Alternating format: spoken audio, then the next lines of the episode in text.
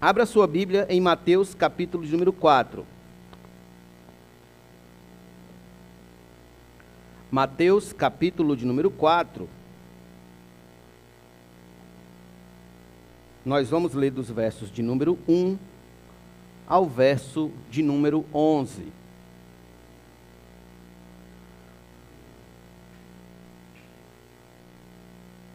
Nós iríamos trazer uma mensagem sobre todo esse texto hoje à noite, mas ao meditar sobre a palavra, irmãos, eu vi que nós tínhamos muito mais coisas a aprender dela. Logo, hoje nós teremos uma parte e na outra semana a segunda parte. Amém? Peço que os irmãos orem também, que minha garganta não está muito boa. A seguir foi Jesus levado pelo Espírito ao deserto para ser tentado pelo diabo. E depois de jejuar 40 dias e 40 noites, teve fome. Então o tentador, aproximando-se, lhe disse: Se és filho de Deus, manda que estas pedras se transformem em pães. Jesus, porém, respondeu: Está escrito: Não só de pão viverá o homem, mas de toda a palavra que procede da boca de Deus. Então o diabo o levou a uma cidade, a cidade santa, colocou-o sobre o pináculo do templo e lhe disse: Se és filho de Deus, Atira-te abaixo, porque está escrito: Aos seus anjos ordenará teu respeito que te guardem, e eles te susterão nas suas mãos, para não tropeçares em alguma pedra. Respondeu-lhe Jesus: Também está escrito: Não tentarás o Senhor teu Deus. Levou ainda o diabo a um monte muito alto Mostrou-lhe todos os reinos do mundo e a glória deles. E lhe disse: Tudo isto te darei, se prostrado me adorares. Então Jesus lhe ordenou: Retira-te, Satanás, porque está escrito: Ao Senhor teu Deus adorarás, e só a ele darás culto. Com isto, o deixou o diabo, e eis que vieram anjos e o serviram. Vamos orar. Querido e eterno Pai, graças te dou por tuas misericórdias e bondade, porque nos preservaste durante essa semana, Senhor, para nos encontrarmos na tua casa, diante da tua face, Senhor, para assim ouvir a tua santa e gloriosa palavra. Rogo para que assim o teu nome seja engrandecido por meio das nossas vidas e que a tua palavra bata profundamente em nossos corações, nos ensinando, nos corrigindo e nos animando a andar contigo, Senhor, diuturnamente. Em nome de Jesus, nós te agradecemos e todos nós digamos amém.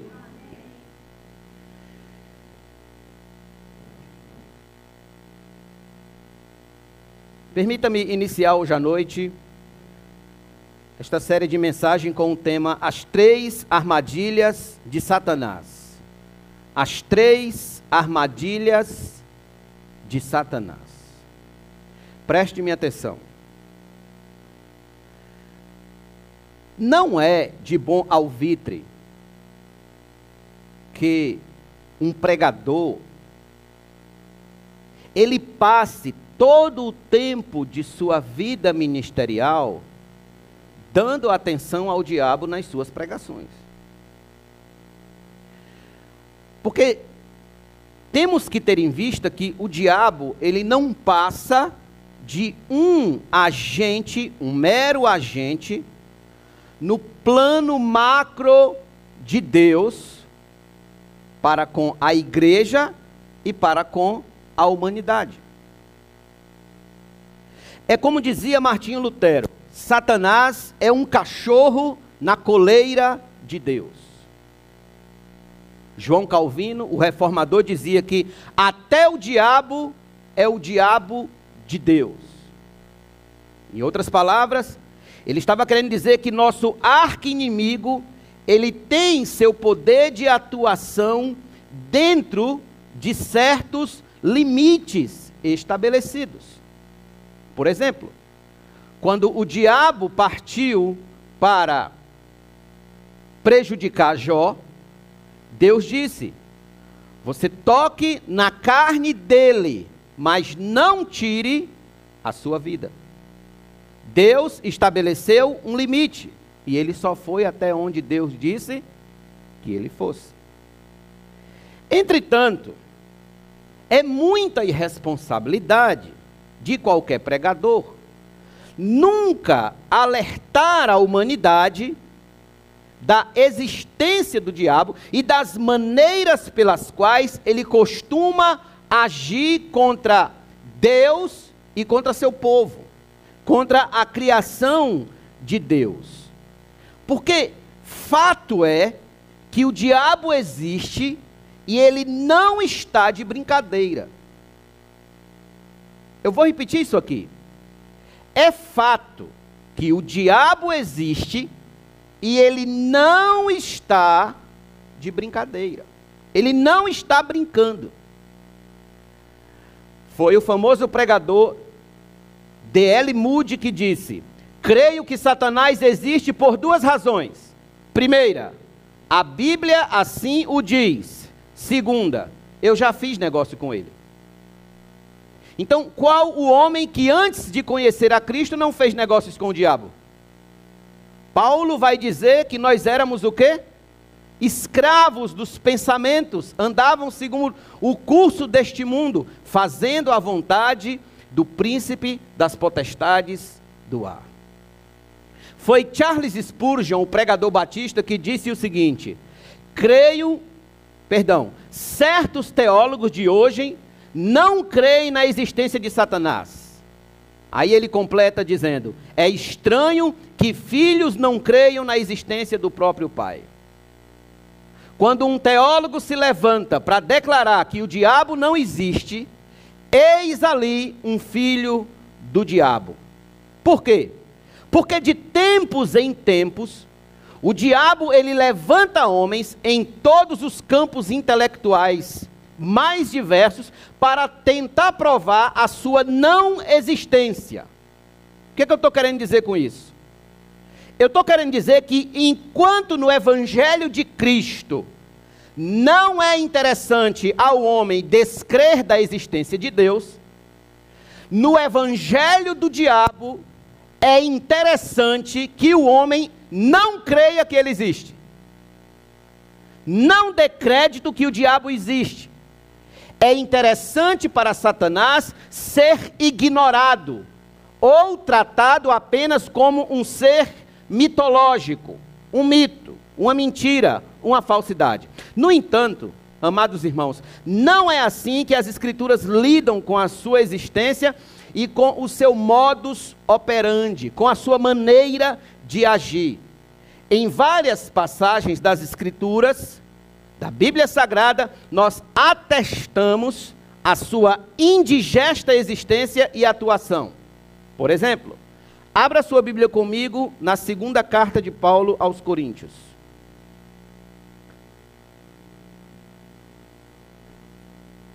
Segunda carta de Paulo aos Coríntios. Capítulo de número 2.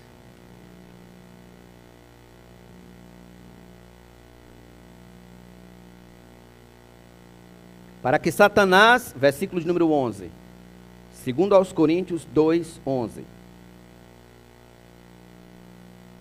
Paulo estava falando sobre como o penitente, como o crente arrependido de pecado, ele deve ser admitido à igreja.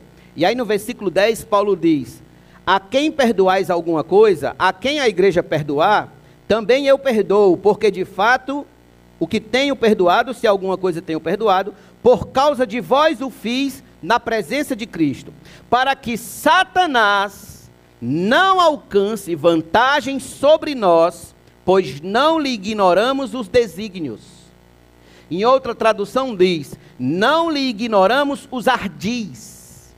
Ardis são condutas astuciosas, condutas maliciosas. Então, Paulo, além de não ignorar a existência, a astúcia de Satanás contra a igreja de Deus, ele também vai nos dizer em outro lugar de que maneira nós devemos estar preparado, preparados para enfrentá-lo. Abra sua Bíblia em Efésios 6. Olha o que Paulo diz. Efésios capítulo 6, verso de número 10 ao 12.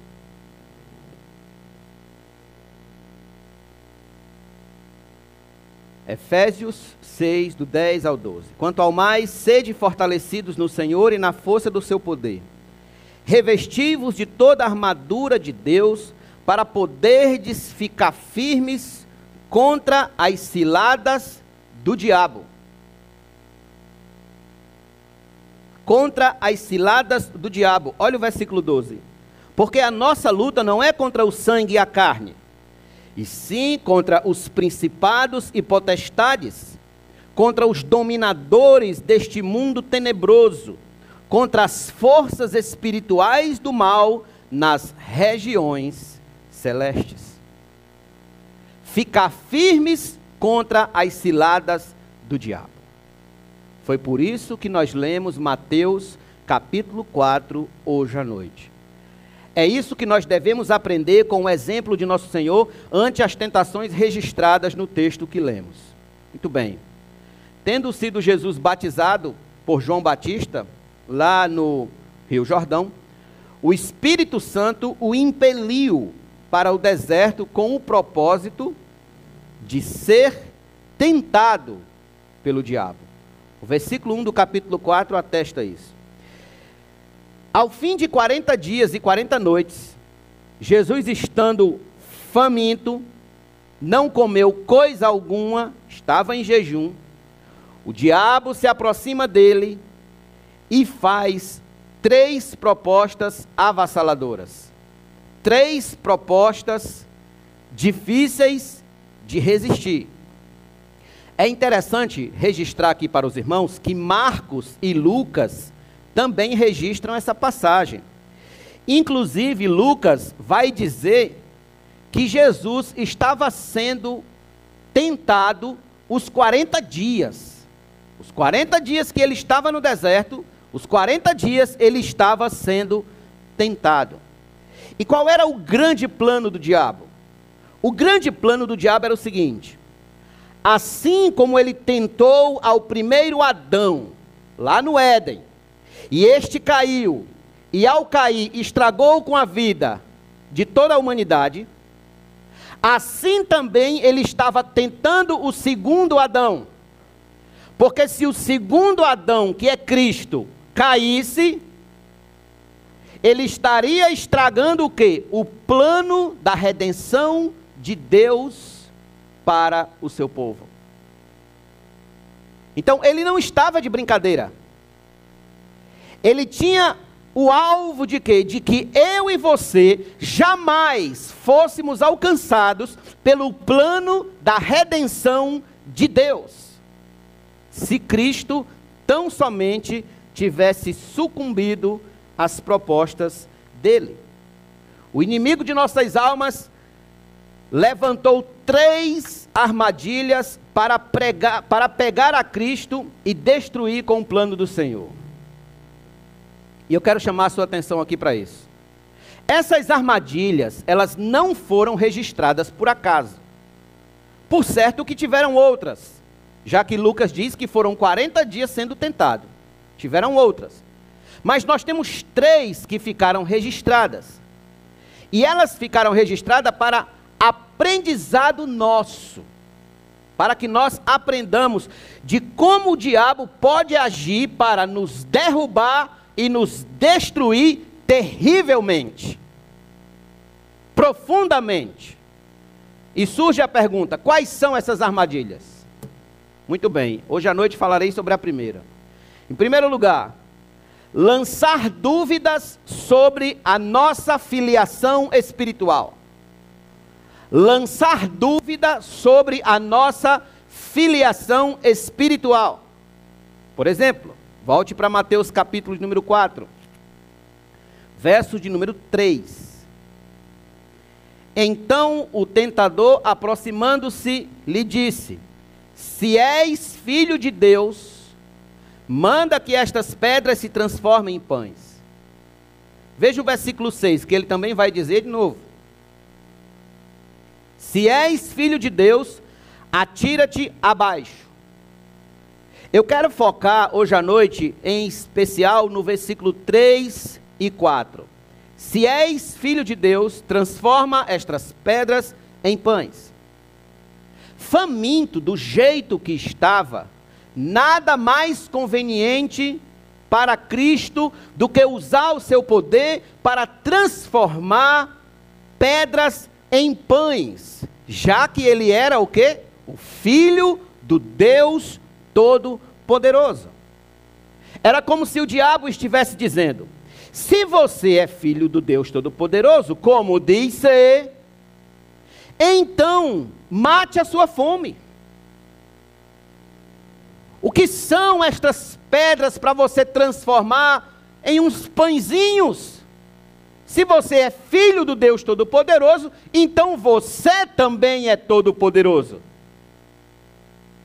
E ele segue: se você pode fazer uma pedra ser transformada em pão, então você é filho legítimo de Deus. Mas se você não consegue transformar pedras em pães, mesmo estando com fome, então sua filiação não é verdadeira, não é genuína. Era isso que o diabo estava tentando colocar no coração de Cristo, que a sua legitimação como filho dependia do seu bem-estar físico, operado pelo poder de quem se arroga ser filho de Deus. Então veja, se por meio desse poder você não pode atender a seus apetites, às suas vontades meramente humanas, a sua filiação divina não é verdadeira. E nós temos atualmente pregadores pregando isso, vocês sabiam? A maldita teologia da prosperidade prega isso. Se você é filho de Deus, então você não pode sofrer. Se você é filho de Deus, então você não pode estar desempregado. Seus negócios não podem estar mal. Sua saúde não pode estar abalada. Você não pode adoecer. E é o que a gente mais escuta nas TVs e rádios.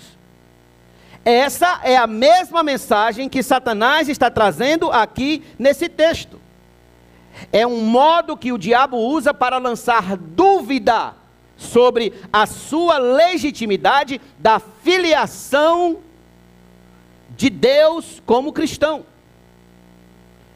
Meus irmãos, em várias passagens as Escrituras mostram os cristãos nascidos de novo como filhos de Deus. Filhos de Deus. Por exemplo, abra em João capítulo 1. João 1. versículos número 12. João 1, 12. Mas a todos quantos o receberam, deu-lhes o poder de serem feitos filhos de Deus, a saber, aos que creem no seu nome. Olha o poder que esses receberam. Poder aqui no sentido de direito, direito filial, né? de serem feitos filhos de Deus. Adoção. Dê um salto aí para Romanos capítulo 8. Carta de Paulo aos irmãos em Roma, no capítulo número 8.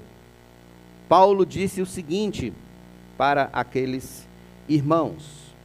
Romanos 8, verso 16, diz assim: o próprio Espírito testifica com o nosso espírito que somos filhos de Deus. Somos. O Espírito Santo testifica com o nosso espírito de que nós somos filhos de Deus. Já viram aquela mensagem? Já conversou com alguém que a pessoa costuma dizer assim: quer dizer que tu é filho de Deus. Quer dizer que tu se acha o filho de Deus. Eu também não sou, né? Só tu que é. Ainda diz assim: um comedor de feijão desse se acha o filho de Deus, né? Se acha o santo. Não é isso? Mas olha o que Paulo está dizendo: o próprio Espírito, o Espírito com E maiúsculo, o Espírito Santo, testifica com o nosso Espírito que somos filhos de Deus. Dê um salto para Gálatas. Gálatas, carta de Paulo aos irmãos da Galácia, da Galácia do Sul. Gálatas capítulo 4, do verso de número 3 ao verso de número 7. Olha o que diz as Escrituras.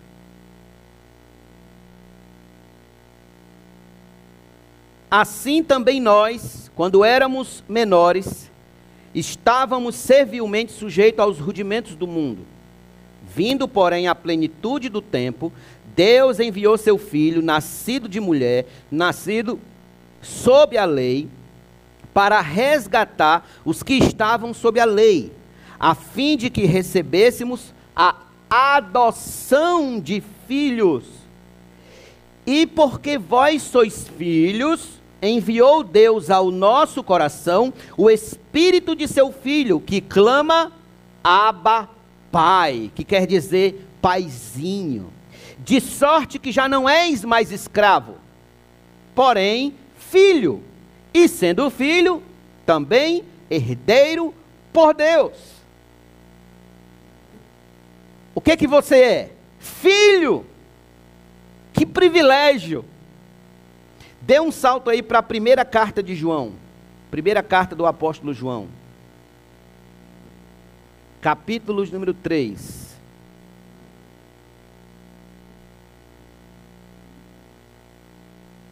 Primeira carta de João 3, verso de número 1. Vede que grande amor nos tem concedido o Pai a ponto de sermos chamados filhos de Deus. E de fato somos filhos de Deus. Por essa razão o mundo não nos conhece, porquanto não o conheceu a Ele mesmo. Não conhece a Deus, também não nos conhece. Mas o fato é que eu e você, nós, a igreja, os cristãos nascidos de novo, nova criatura, lavados e remidos pelo sangue do Cordeiro de Deus, são filhos de Deus. Você consegue enxergar o privilégio disso? De não mais existir entre aqueles que vivem debaixo do poder das potestades e príncipes do ar desta terra, mas agora viver debaixo do senhorio, da paternidade de Deus e poder orar com toda a segurança, dizendo: Pai nosso que estás nos céus, Pai nosso. O diabo trabalha para nos arrancar essa convicção, para nos arrancar esta verdade de nosso peito. Assim como ele tentou Cristo a duvidar da sua filiação, ele também vai tentar você. Ele também vai tentar a sua alma. Ele também vai tentar destruir toda e qualquer convicção que você tenha de que você é filho de Deus, de que Deus lhe ama e de que Deus é seu Pai. Quantas vezes não veio sobre a sua cabeça a seguinte pergunta: Se tu és filho de Deus, por que tens tantos problemas na tua família? Se tu és filho de Deus, por que está desempregado? Por que, que as coisas vão mal nos negócios? Se tu és filho de Deus, por que tantas lágrimas? Tu só choras e choras. Se tu és filho de Deus, por que tantas enfermidades? Se tu és filho de Deus, por que tanta perseguição no emprego? Se és filho de Deus, por que tanto sofrimento? Por que essa depressão, esse desânimo, esta crise? Se és filho de Deus, por que tudo isso te acontece? Pergunto aos irmãos: sobre a cabeça de quem nunca veio esse tipo de pergunta? Vocês acham que vieram do nada? Vocês acham que essas perguntas vieram assim do, do, do nada? Do vento? Não. Dardos inflamados do maligno. Paulo diz que a gente tem que proteger a nossa cabeça com o capacete da salvação contra o que? Contra os dardos inflamados do maligno, pensamentos que lhe levam a descrer de Deus e de sua bondade. O trabalho do diabo sempre será focado aonde? Nas nossas necessidades materiais. Se tem um lugar onde o diabo sabe nos pegar para lançar dúvida em nosso coração, é nas nossas necessidades materiais. Nos fazendo pensar que se Deus não nos atende em nossas necessidades mais básicas, como ele pode ser um pai amoroso, bondoso? Que pai é esse que deixa seu filho sofrer? Que deixa suas filhas sofrerem? Aí eu pergunto aos irmãos: nós, humanos, que imagem nós temos de um determinado pai que abandona seus filhos ao relento? Não assiste, não supre de nada, de carinho, de amor, de nada. Por certo que nós temos esse pai em uma baixa conta. Ninguém leva esse homem a sério. Esse homem é desacreditado, desrespeitado, desmoralizado. Olha o que, que Satanás quer fazer com Deus na nossa cabeça. A fim de que a gente desrespeite Deus, desmoralize Deus como nosso pai, como um pai bondoso, como um pai amoroso. E assim ele tem arrebanhado a muitos para uma vida de amargura contra Deus. Há muitos. Daí tem nascido toda sorte de existencialismo e de ateísmo. Argumenta-se não apenas contra a bondade do Senhor, mas contra a existência do Senhor. Quando você ouvir alguém dizer, não creio em Deus, não creio em Deus, ela começou descrendo da bondade do Senhor. Tipo, se Deus é bom, por que crianças têm câncer? Já viram esse tipo de pergunta? Eles nunca formulam o contrário. Se Deus é mau, então por que todas não têm? Eles sempre formulam o oposto. Se Deus é bom, por que tem crianças com câncer? Então, eles começam a descrever da bondade de Deus, do amor de Deus, da, da benignidade de Deus, da misericórdia de Deus, da graça, e depois eles passam a dizer que Deus não existe. Se ele não é bom, ele também não existe. É só uma questão de tempo. Qual é o propósito do inimigo? O propósito do inimigo é este: nos levar a descrer da existência de Deus. Propósito do diabo é fazer com que você chegue ao ponto tão terrível de que você não acredite mais em Deus, de que Deus não existe. Se você, se ele, se você chegar a esse ponto, pode ter certeza, ele obteve vitória sobre seu coração.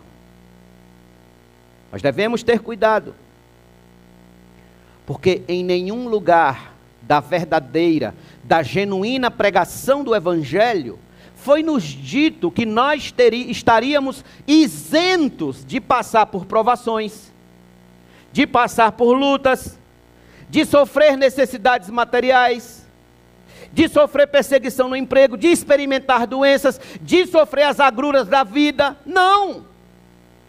O Evangelho, em lugar nenhum dele, ele prometeu isso às pessoas. Ele prometeu isso a ninguém. Pelo contrário, o que foi que Jesus disse? No mundo tereis aflições. João 16, essa foi a mensagem. E as palavras de Cristo, no mundo tereis aflições, elas já fazem parte dessa defesa que nós precisamos levantar, encampar para combater essa armadilha do diabo. Por quê? Porque o diabo propôs justamente isso ao Senhor. Se és filho de Deus, transforma estas pedras em pães.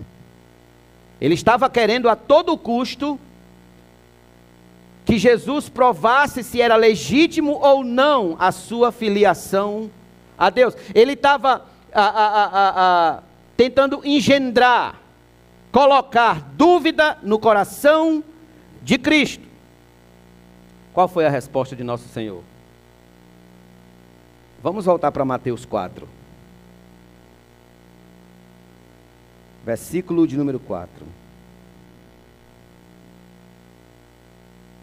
Jesus, porém, respondeu: Está escrito: Não só de pão viverá o homem, mas de toda a palavra que procede, que sai da boca de Deus.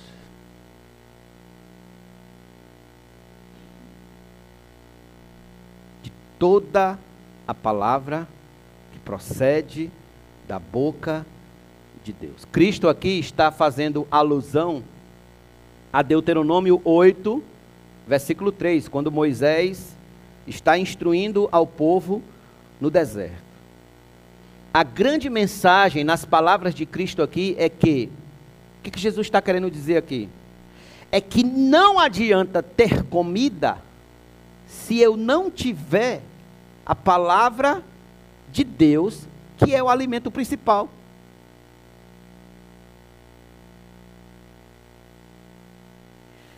Vou um pouquinho mais longe. Não adianta ter saúde se eu não tiver a palavra de Deus, que é a saúde principal. Não adianta ter riquezas se eu não tiver a palavra de Deus, que é a riqueza principal. Não adianta eu ter qualquer outra coisa sem a palavra de Deus, porque a palavra de Deus é o essencial para uma vida cheia de graça, uma vida, podemos dizer assim, plena da alegria verdadeira do Evangelho. O homem pode até viver sem pão, mas ele jamais viverá bem em sua plenitude sem a palavra de Deus. Ele vai precisar dessa palavra para alimentar sua alma. Ele vai precisar dessa palavra para alimentar seu coração. Ele vai precisar dessa palavra para as noites mais escuras da sua alma. Nas noites mais escuras da alma, os homens perceberam que as suas riquezas não eram nada. Nas noites mais escuras da alma, os homens perceberam que o seu tesouro, que o pão, que a água, que enfim o ouro e a prata não eram nada. Mas a palavra de Deus era tudo. Era o que sobrava. Porque é na palavra de Deus que nós ganhamos esperança nas promessas de nosso Senhor e Salvador Jesus Cristo, não apenas para esta vida, mas principalmente para a eternidade. Principalmente. Porque nós não vamos viver eternamente nesta terra, nessa condição de estado de pecado. Não! A nossa principal, o nosso principal objetivo é a vida eterna. O nosso coração precisa estar focado na vida eterna. Tudo aqui se corrompe, tudo aqui passa. Abra sua Bíblia em 2 aos Coríntios. Olha por que, que nosso coração tem que estar atracado à palavra de Deus. Olha o que Paulo fala, segundo aos Coríntios, capítulo 4. Verso de número 16 ao 18. A palavra, ela produz esperança no nosso coração. A genuína esperança, a verdadeira esperança num ser eterno que é Cristo. Então veja, por isso, 2 Coríntios 4, 16 não desanimamos. Pelo contrário, mesmo que o nosso homem exterior se corrompa, se acabe, contudo, o nosso homem interior se renova de dia em dia. Porque a nossa leve e momentânea tribulação, quem aqui não está passando tribulação? Quem aqui não tem suas tribulações particulares? Todos nós temos. Mas veja o que ele diz: a nossa leve e momentânea tribulação produz para nós o que? Eterno peso de glória, acima de toda comparação. A glória que lhe aguarda na eternidade, ela é incomparável, o peso dela é incomparável ao peso dessa tribulação, dessa cruz que você carrega agora. A glória é muito maior, incomparável. Verso de número 18. Não atentando nós nas coisas que se veem. Qual é o problema da gente? É ficar olhando o tempo todo para as coisas que se veem. Mas nas que não se veem, porque as que se veem são temporais. As que não se veem são eternas. Dê um salto para Tiago, capítulo 1. Tiago, capítulo número 1.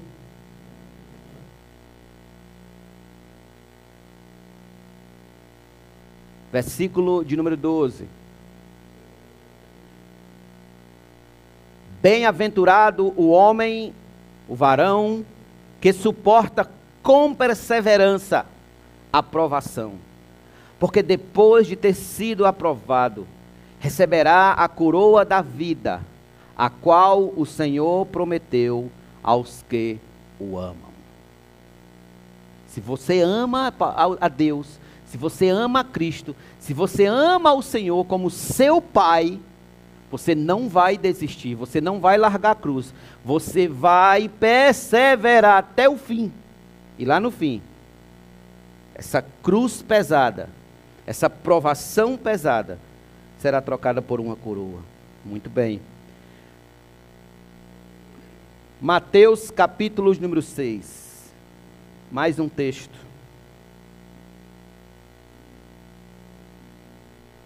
Mateus capítulo número 6. Versos de número 25.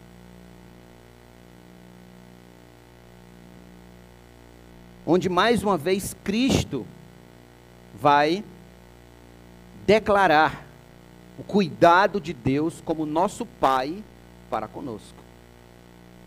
Por isso vos digo: não andeis ansiosos pela vossa vida, quanto ao que haveis de comer ou beber, nem pelo vosso corpo, quanto ao que haveis de vestir. Não é a vida mais do que o alimento e o corpo mais do que as vestes? Observai as aves do céu: não semeiam, não colhem, nem ajuntam em celeiros, contudo vosso Pai Celeste as sustenta. Porventura não valeis vós muito mais do que as aves? Qual de vós, por ansioso que esteja, pode acrescentar um côvado, 45 centímetros, ao curso da sua vida? E por que andais ansiosos quanto ao vestuário? Considerai como crescem lírio, os lírios do campo. Eles não trabalham nem fiam. Eu, contudo, vos afirmo que nem Salomão, em toda a sua glória, se vestiu como qualquer deles. Os lírios se vestem melhores do que nós, irmãos. Ora, se Deus veste assim a erva do campo que hoje existe e amanhã é lançada no forno, quanto mais a vós outros, homens de pequena fé. Portanto, não vos inquieteis dizendo: que comeremos, que beberemos ou com que nos vestiremos? Porque os gentios é que procuram todas estas coisas, pois vosso Pai celeste sabe que necessitais de todas elas. Buscai, pois, em primeiro lugar o seu reino e a sua justiça, e todas estas coisas vos serão acrescentadas. Portanto, não vos inquieteis com o dia de amanhã, pois o amanhã trará os seus cuidados. Basta ao dia o seu próprio mal. Está convencido? Não paramos ainda. Vamos para Romanos capítulo número 8. Romanos capítulo número 8. Verso de número 31 em diante. Olha que declaração magnífica nós temos aqui. No mesmo capítulo, ele disse no verso 16 que o Espírito testifica com o nosso espírito que nós somos filhos de Deus. E o que, que pode acontecer a esses filhos de Deus? Verso de número 31. Que diremos, pois, à vista destas coisas? Se Deus é por nós, quem será contra nós? Aquele que não poupou o seu próprio filho, antes por todos nós o entregou, porventura não nos dará graciosamente com ele todas as coisas? Quem intentará acusação contra os eleitos de Deus? É Deus quem os justifica. Quem os condenará? É Cristo Jesus quem morreu, ou antes, quem ressuscitou, o qual está à direita de Deus e também intercede por nós. Quem nos separará do amor de Cristo? Aqui está o gargalo de Satanás. Todo o trabalho dele é para que nós nos separemos do amor de Cristo para que estejamos apartados desse amor. E aí Paulo diz: Quem nos separará do amor de Cristo? Será tribulação? Ou angústia? Ou perseguição? Ou fome? Ou nudez? Ou perigo? Ou espada? Como está escrito: Por amor de ti, somos entregues à morte o dia todo. Fomos considerados como ovelhas para o matadouro. Em todas estas coisas, porém, somos mais que vencedores por meio daquele que nos amou, porque eu estou bem certo. E alguém pergunta, Paulo, do que que você está bem certo? E ele diz, porque eu estou bem certo. E alguém pergunta de novo: do que que você está bem certo, Paulo? E Paulo responde: porque eu estou bem certo de que nem morte, nem a vida, nem os anjos, nem os principados, nem as coisas do presente, nem as coisas do porvir, nem os poderes, nem a altura, nem a profundidade, nem qualquer outra criatura poderá separar-nos do amor de Deus que está em Cristo Jesus, nosso Senhor. Quem poderá nos separar?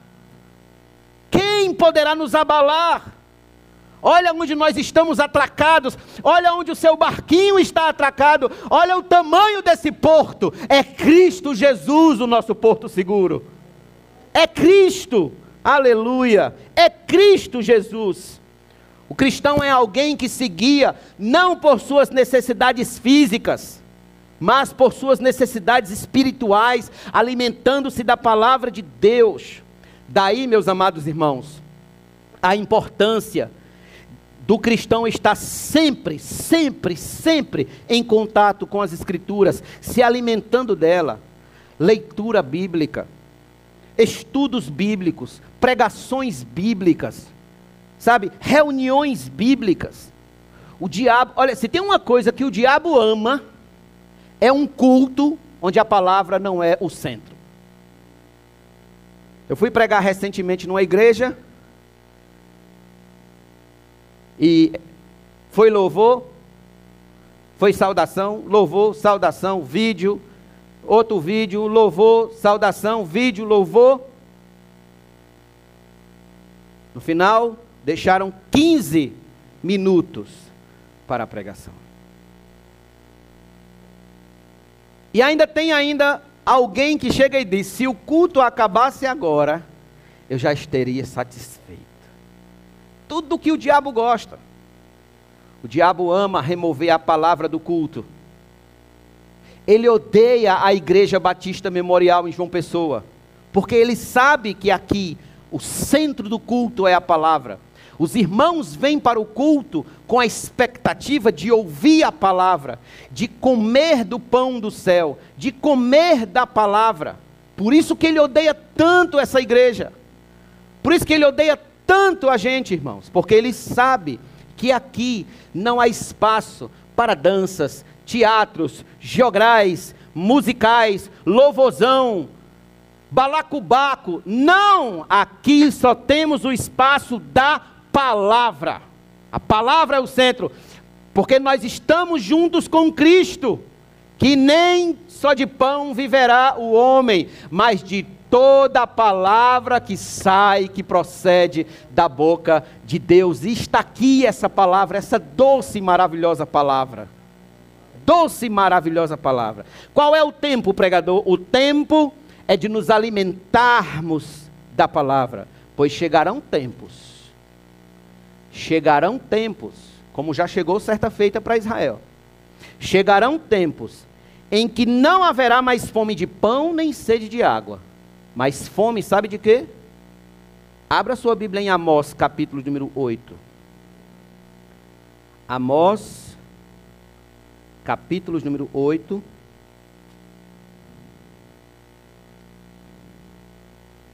Em Daniel, Oséias, Joel, Amós. Capítulo número 8.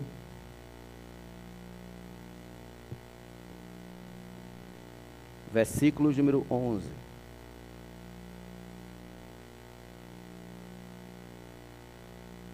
Eis que vem dias, diz o Senhor Deus, em que enviarei fome sobre a terra, não de pão, nem sede de água, mas de ouvir as palavras do Senhor. Amós 8, 11. Dias em que não haverá mais fome de pão ou sede de água, mas de se ouvir a palavra do Senhor. Alimente-se da palavra de Deus. É nela que sua alma será fortificada para ir até o fim.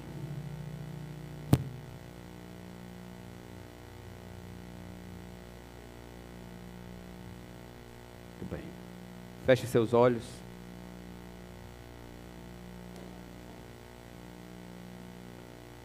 Ore ao Senhor.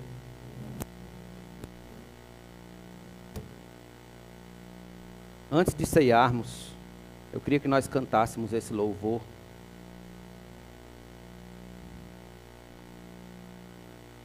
E que nesse louvor você orasse ao Senhor e pedisse a Ele: Senhor, protege o meu coração.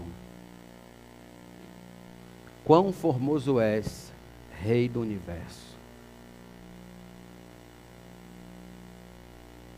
O diabo vai tentar, de todas as maneiras, fazer com que o seu coração descaia da presença de Deus e que seja invadido com dúvidas, que seja invadido com questionamentos, que seja invadido com perguntas que você não consegue encontrar por si só. Porque ele vai de todas as maneiras tentar tapar os olhos do seu coração para a palavra de Deus. Mas se você ouviu esta palavra hoje à noite, se o Senhor falou ao seu coração, então ore a Ele e peça para que Ele lhe proteja. Para que você esteja armado contra esta armadilha. Querido e eterno Pai, graças te dou, Senhor, pela tua palavra e por tua igreja. Meu Deus, eu rogo para que o Senhor proteja os irmãos dessa igreja. Proteja o coração de cada um, Senhor. O alvo do inimigo de nossas almas é nos separar do teu amor em Cristo Jesus. Eu rogo, Senhor, que tu nos dê força e nos dê entendimento para que quando certos questionamentos virem sobre a nossa, vierem sobre a nossa cabeça, a gente lembre dessa pregação, lembre dessa palavra, Senhor. Lembre dessa mensagem. E assim, meu Deus, estejamos protegidos, fortificados, entendendo que nem só de pão, nem só de saúde, nem só de riqueza, nem só, Deus, de vitórias no, no campo da justiça, ó Deus, nem só disso viverá o homem, mas sim de toda a palavra que procede da tua boca. Que a tua palavra, Senhor, como disse o salmista, é mais doce que o mel. Que a tua palavra, Senhor Deus, guardei bem guardado no coração para não pecar contra ti. Então, ó Deus eterno e soberano, ajuda-nos a lembrar desta palavra, Senhor, de que nem a morte, nem a vida, nem anjos, nem, nem principados, Senhor, nem coisas do presente, nem do porvir, nem alturas, nem profundidade, poderá separar-nos do amor de Deus que está em Cristo Jesus, nosso Senhor. Nós te agradecemos, Deus, em nome de Jesus. Vamos todos ficar de pé.